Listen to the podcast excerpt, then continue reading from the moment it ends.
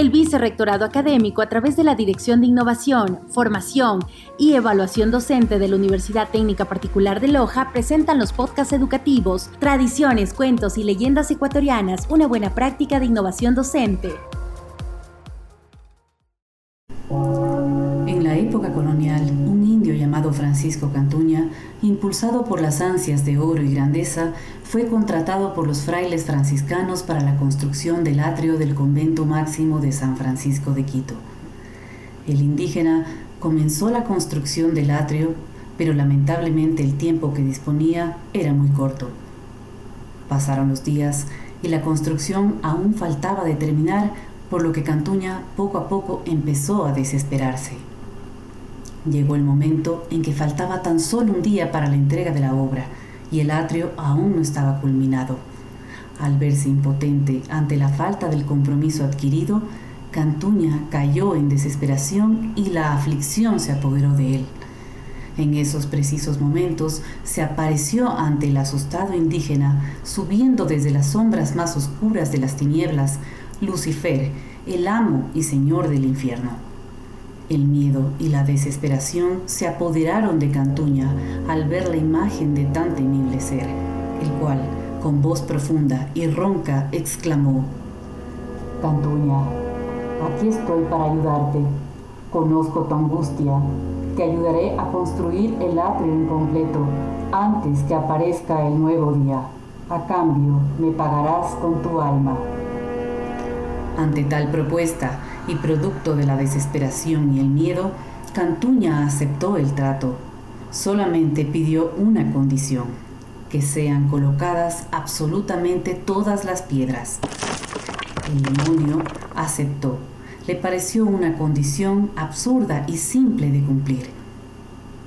Inmediatamente los diablillos a órdenes de Lucifer empezaron a construir el atrio de San Francisco y en pocas horas fueron dando forma a la monumental obra arquitectónica. Efectivamente, al pasar las horas, el gran atrio estaba culminado, tal como lo ofreciera Lucifer. La obra se culminó antes de la medianoche. Fue entonces el momento indicado para cobrar el alto precio por la construcción, el alma de Cantuña. Sin embargo, pasó algo inesperado. El demonio, al momento de prestarse a llevarse el alma del indio, éste lo detuvo con una timorata actitud. Un momento, un momento, dijo Cantuña. El trato ha sido incumplido. Me ofreciste colocar hasta la última piedra de la construcción y no fue así. Falta una piedra. El trato ha sido incumplido. En aquel momento, Cantuña sacó debajo de su poncho una roca que la había escondido muy sigilosamente antes de que los demonios comenzaran su obra. Lucifer, atónito, vio en instantes cómo un simple mortal le había engañado de la manera más simple. Cantuña salvó de esta forma su alma y el demonio, sintiéndose burlado, se refugió en los infiernos sin su paga no sin antes insultar y maldecir al indígena Cantuña por el agravio.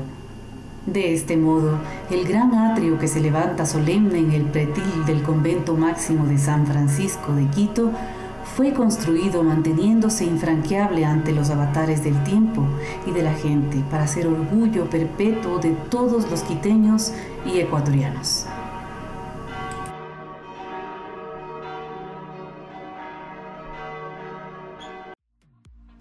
La Universidad Técnica Particular de Loja, las áreas biológica y sociohumanística y las asignaturas de entorno social, económico y ambiental de la comunicación, radio, Practicum 3 y semiótica presentaron los podcasts Tradiciones, Cuentos y Leyendas Ecuatorianas.